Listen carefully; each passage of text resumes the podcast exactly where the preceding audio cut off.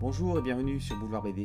Aujourd'hui, 100 Bucket List of the Dead, tome 1 et Versailles of the Dead, tome 5.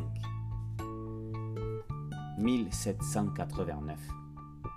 Observant de leurs fenêtres le peuple qui commence à se révolter, les aristocrates voient le nouveau combat qui les attend.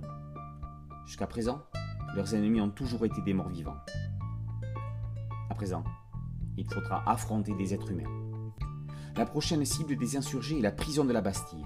Il faut à tout prix les empêcher de prendre ce lieu. Bastien, qui se relève d'un rude combat, aura bien du mal à garder la tête sur les épaules. 240 ans plus tard, au Japon, Akira Tendo, un employé de bureau de 24 ans, voit sa vie bouleversée avec l'invasion de la ville par des zombies. Loin de s'affoler, le jeune homme voit en cela l'occasion de briser le rythme de sa vie sombre et monotone d'employé de bureau. Il y a du zombie en veux-tu en voilà chez Kana. Si ceux de Versailles of the Dead tirent leur révérence, ceux de 100 Bucket List of the Dead montrent leur croc. Kumiko Suekan boucle le cycle uchronique de 5 albums à la cour de France.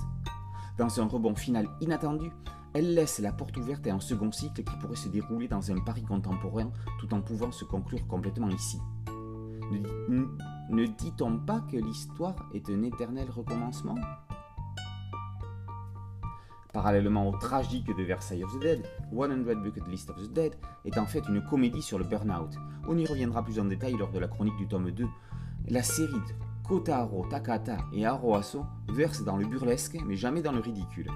Les auteurs réussissent une histoire tout aussi drôle qu'angoissante. Ce n'est pas une énième série sur les zombies, c'est tout simplement l'excellente surprise de l'été. On savait le royaume de France pourri, celui du Japon l'est tout autant, pour notre plus grand plaisir, des morsures de leurs habitants. Versailles of the Dead, tome 5, tome final, par Kumiko Suikan, et 100 Bucket List of the Dead, tome 1, par Aro Aso et Kotaro Takata, sont parus aux éditions Kana. Boulevard BD, c'est un podcast audio une chaîne YouTube. N'oubliez pas de liker, de partager et de vous abonner. A très bientôt sur Boulevard BD. Ciao